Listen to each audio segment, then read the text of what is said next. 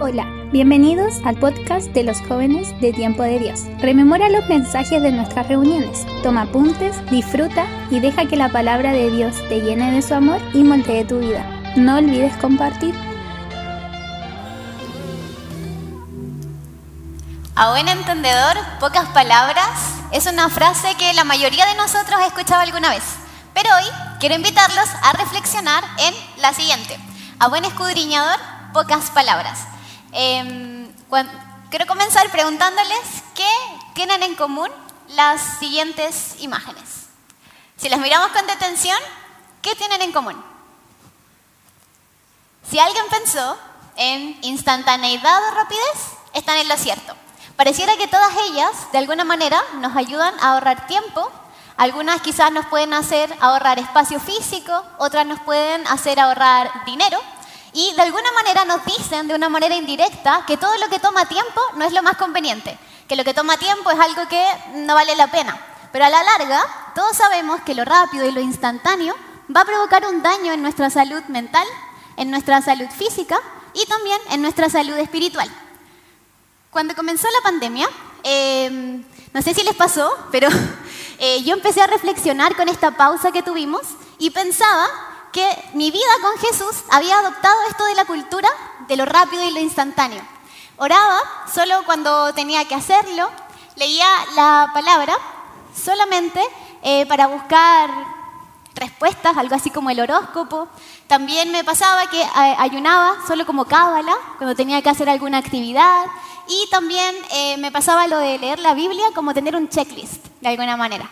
Cuando pasó todo esto, pasó que la pandemia nos detuvo y lo que provocó en mí fue, quizás a ustedes les pasó, de Jesús viene y me dio como pena, me dio mucha pena, me dio mucha vergüenza con Dios, porque yo pensaba y decía a mí misma, no te he disfrutado, no quiero que vengas, no quiero que vengas y me veas así y no, no te conocí nada, sentía que no lo conocía nada y que él iba a venir.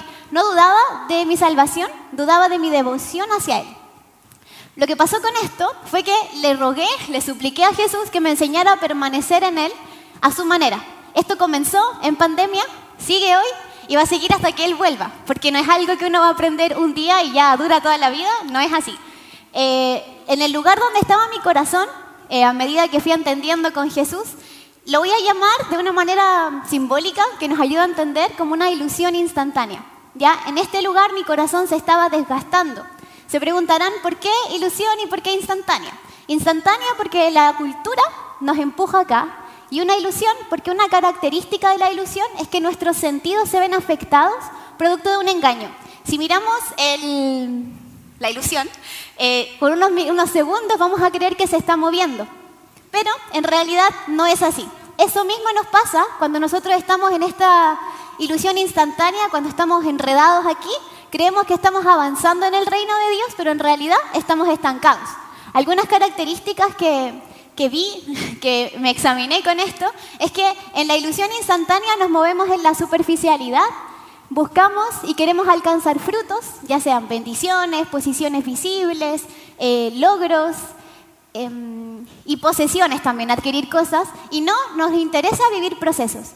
¿Qué quiere decir esto? Que vamos a buscar los medios superficiales y lo que los demás van a ver como un método de validación. Y por eso es muy difícil decir que no. Y me pasó mucho, estuve metida en muchas cosas antes de pandemia y es porque me daba vergüenza decirle a un pastor a un líder, no puedo, porque yo decía, va a pensar que no soy espiritual. Entonces esto me terminó enredando en esta ilusión instantánea que Jesús lo explica con la parábola del sembrador de esta manera. Otra parte, una de las semillas, Cayó en un terreno pedregoso sin mucha tierra. Esa semilla brotó pronto porque la tierra no era profunda. Brotó pronto es lo que queremos de repente. Quiero dar el fruto ya, quiero servir acá, quiero hacer esto, quiero que se vea la gloria de Dios. Y todo esto rápido. Eh, pero cuando salió el sol, las plantas se marchitaron y por no tener raíz se secaron. Así me sentía yo al empezar la pandemia, seca, así sin nada, estaba colapsada, súper desgastada y cansada.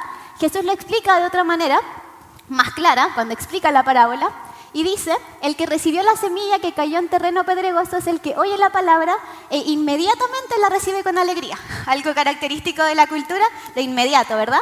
Pero como no tiene raíz, dura poco tiempo. Cuando surgen problemas o persecución a causa de la palabra, enseguida se aparta de ella. Las consecuencias de estar en una ilusión instantánea es porque, bueno, primero es porque no escudriñamos nuestro corazón y como no nos detenemos a reflexionar, ¿dónde estoy? ¿Qué me está pasando?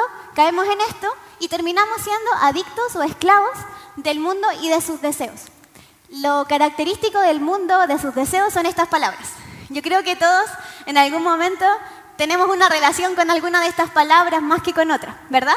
Eh, de repente eh, no nos damos cuenta y ya somos súper amigos íntimos de alguna y nos cuesta soltarla. Nos cuesta soltarla porque no nos estamos escudriñando. Y eso es algo que eh, el Señor me ha ido tratando y todavía sigue, va a seguir mucho tiempo. Todos de alguna manera buscamos placer. Es así, ¿verdad? Porque estamos hechos para buscar placer. Nuestro cuerpo, lo que sentimos al comer y todo, nos da placer.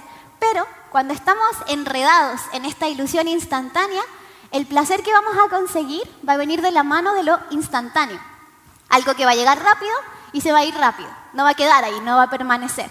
Y lo que va a, la consecuencia de esto en nosotros es la adicción o la esclavitud. A cualquiera de estas cosas que están aquí. Podemos quizás nunca despegarnos de la ira o quizás nunca despegarnos de la mentira y no nos damos cuenta que son redes de esta ilusión que no pertenecen al reino de Jesús. Lo opuesto a esto es el reino de Jesús.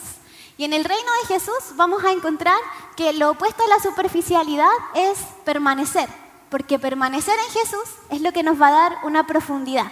Se preguntarán, ¿qué es permanecer? ¿Cierto? Yo entendía antes que permanecer era estar en la iglesia 24/7. Y Dios sabe que lo hice así mucho tiempo, 24/7 sin importar nada, y servía y estaba en todas, porque yo creía que así estaba permaneciendo. Pero a medida que el Señor me, fue iluminando un poco más, entendí que permanecer es pasar tiempo con Él. No importa si a lo mejor vengo una vez a la semana, pero mi conexión con Dios está 24/7. Permanecer también tiene que ver con los procesos. Eh, no es lo mismo estar solo porque la vendimos y nadie nos quiere hablar, a estar solos porque Jesús nos quiere solos y nos quiere procesar. Esos procesos duelen porque no tienen razón, ¿cierto? No tienen sentido. Y eso es lo que nos va a dar una profundidad en nuestro corazón. Lo opuesto a esta ecuación de placer e instantaneidad es la que nos da el reino de Dios.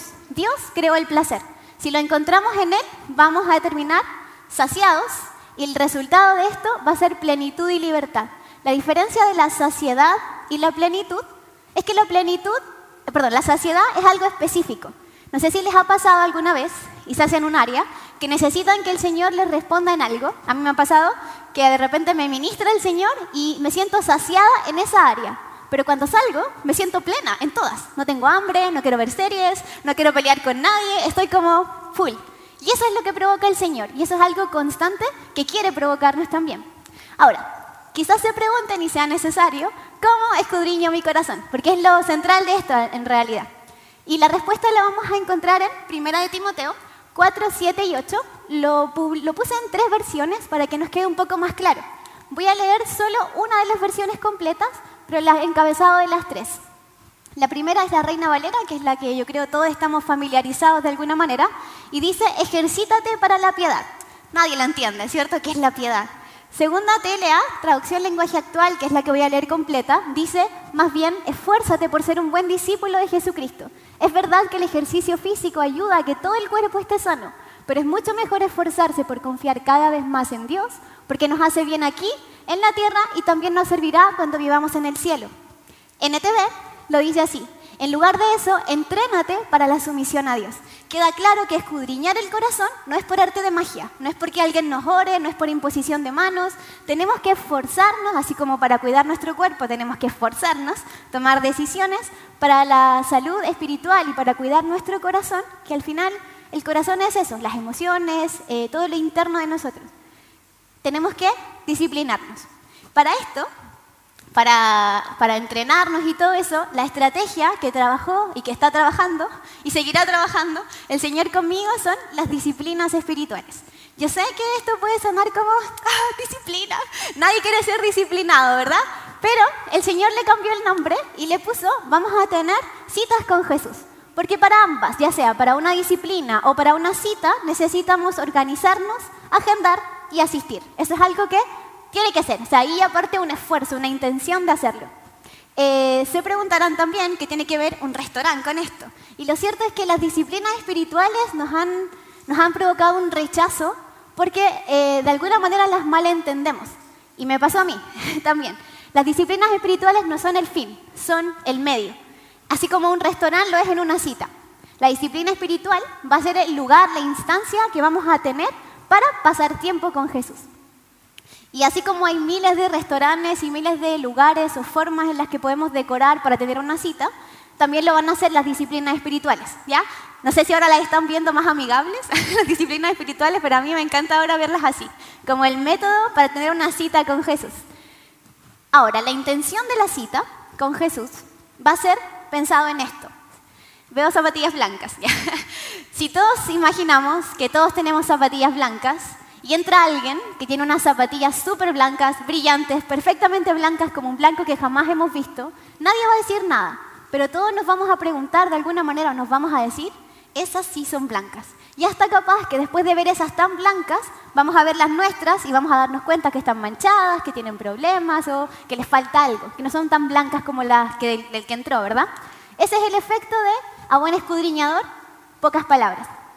Porque cuando nosotros pasemos tiempo con Jesús, vamos a contemplarlo tanto, vamos a admirarlo tanto, que no va a ser necesario preguntarle, ¿está bien esto? ¿Está mal esto? ¿Qué piensas de esto? ¿Qué piensas de esto otro? Porque lo va a decir. En algo concreto, cuando comencé con esto de buscar al Señor de esta manera, em, empecé con los evangelios a leerlos solamente para sacar cómo era el carácter de Jesús cómo reaccionaba con las personas al acercarse, cómo recepcionaba a los que interrumpían, a los que venían y todo eso. Y mi, conclusión en eso, mientras lo iba estudiando, a lo que llegué fue que en realidad estaba súper lejos. Como que me faltaba mucho carácter de Jesús para aproximarme y relacionarme con las personas. Él no me dijo nada. No fue necesario. Porque al pasar tiempo con Él me di cuenta de cómo Él quería que yo reaccionara, como Él lo hace en realidad. Ahora, la primera disciplina que voy a mostrarles es la palabra. No vamos a ahondar mucho porque son las que conocemos. Hay diferentes formas de vincularnos con la palabra de Dios. La primera es la lectura. Es importante, sí, que entendamos que sin la palabra no se puede llegar a tener citas con otras disciplinas, a usar otras disciplinas como citas. Vamos a ver por qué. Porque la palabra de Dios nos podemos relacionar según nuestras eh, personalidades. Para algunos quizás va a ser mejor la memorización, para otros hacer devocionales, como es mi caso, y para otros el estudio. ¿Para quiénes es más fácil hacer devocionales? Levanten la mano. Muy bien. ¿Para quiénes es más fácil hacer estudios? y por último, ¿para quiénes es más fácil memorizar? Y hacerlos menos. Muy bien. Bueno, para memorizar el devocional y los estudios lo que va a hacer es darnos profundidad a la palabra de Dios y eso va a provocar un efecto que es otra disciplina, que es la meditación. Meditar no es hacer como los asiáticos, la meditación bíblica tiene que ver con razonar la palabra, con meter la palabra en nuestra mente y ya no solamente basarnos en emociones, sino decir, wow, Jesús hizo esto, lo puede hacer. Y empezamos a sacar nuestras conclusiones. El enfoque de la meditación nos va a llevar a orar y la oración nos va a llevar a ayunar. ¿Hay agua? ¿O un poquito? ¿De agua? Permiso.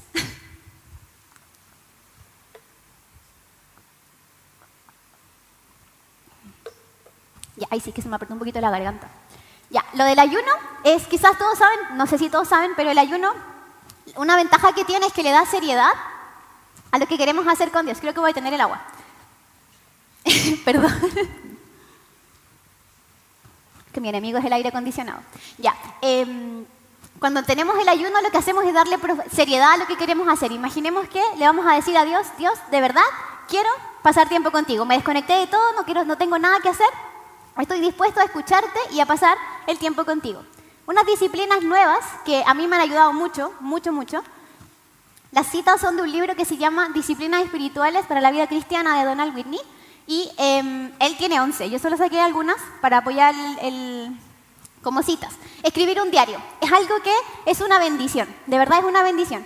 No tiene que ver con decir, querido diario, hoy me pisó un perro, hoy hice esto, hoy me defecó un pájaro, de hecho. Eh, no tiene que ver con eso, sino con decirle y dejar registro de lo que Dios ha hecho en nuestra vida. Eso le va a dar profundidad a nuestros sentimientos por Dios.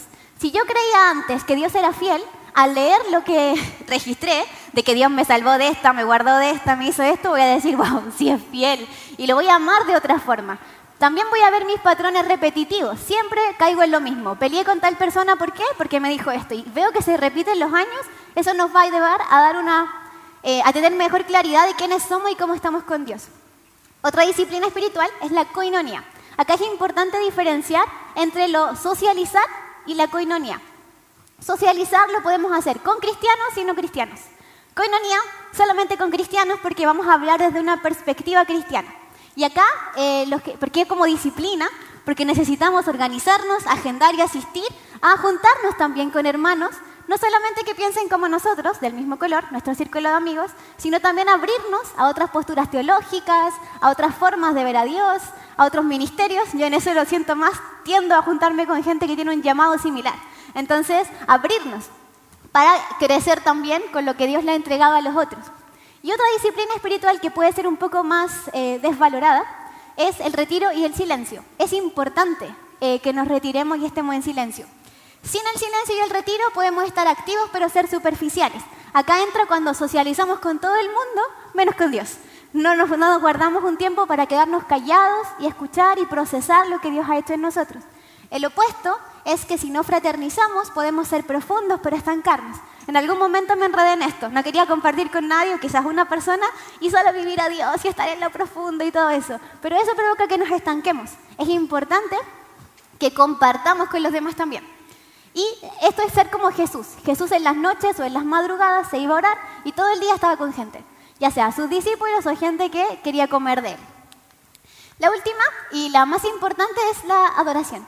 La adoración no se puede planificar como las otras disciplinas espirituales, es una disciplina y no lo es al mismo tiempo. Porque la adoración es el efecto o la consecuencia de lo que nosotros vemos, es la reacción. No podemos adorar si no tenemos palabra.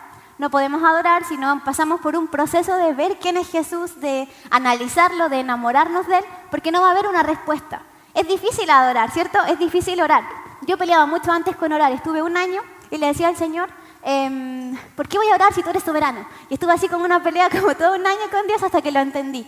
Pero la adoración va a ser lo que la respuesta a todo lo anterior. La adoración va a impregnar todo, todos nuestros tiempos con Dios, de alguna manera, porque el enfoque va a ser diferente. Antes, o todos, pueden adorar a Dios por lo que Él hace, pero no todos pueden adorar a Dios por, por quién es. Y esta es la diferencia de la cita, de escudriñar nuestro corazón. Cuando escudriñamos, pasamos tiempo con Él y estamos sabiendo quién es Dios. Entonces, aunque Él no haga nada por mí esta semana, yo lo voy a adorar igual, porque sé quién es. Ahora, yo les mostré al principio eh, lo que hacía antes, eh, que era todo esto rápido, esto, claro, de em, buscar canciones envasadas, prédicas y como que no parar y nunca detenerme a ver qué estoy comiendo. Y la verdad es que lo sigo haciendo. Ahora solo que el enfoque es diferente. Antes todas estas eran mi fin. Yo quería ayunar porque quería ayunar, ese era el fin, lograr el ayuno. Bien, vencí la carne. Y todas estas cosas cambiaron de enfoque y ahora las utilizo como un método para pasar tiempo con Dios. Eh, sigo aprendiendo, no domino todo, me falta mucho, sobre todo en carácter, pero ahora está todo impregnado de adoración y yo siento que mi corazón está siendo escudriñado. Eh, y está cambiando de enfoque, eh, poniendo a Jesús como el centro de todo. Y por último, quiero invitarlos a reflexionar en esto, que es como el cierre que sobre todas las cosas cuida tu corazón porque este determina el rumbo de tu vida. El rumbo de nuestra vida no se determina solamente cuando hicimos nuestra confesión de fe o cuando Jesús provocó un cambio en nosotros. Esto es todos los días. Mañana mi corazón puede elegir otro camino o un rumbo diferente. Por eso es importante que nos escudriñemos constantemente y seamos conscientes si queremos terminar siendo esclavos y adictos a esto que les mostré antes, todas estas palabras, o si queremos estar en libertad y en plenitud con Dios. Los invito a eso, a escudriñar su corazón y recuerden, un buen escudriñador tiene pocas palabras porque observa, vivencia y experiencia a Dios de una manera cercana. Gracias.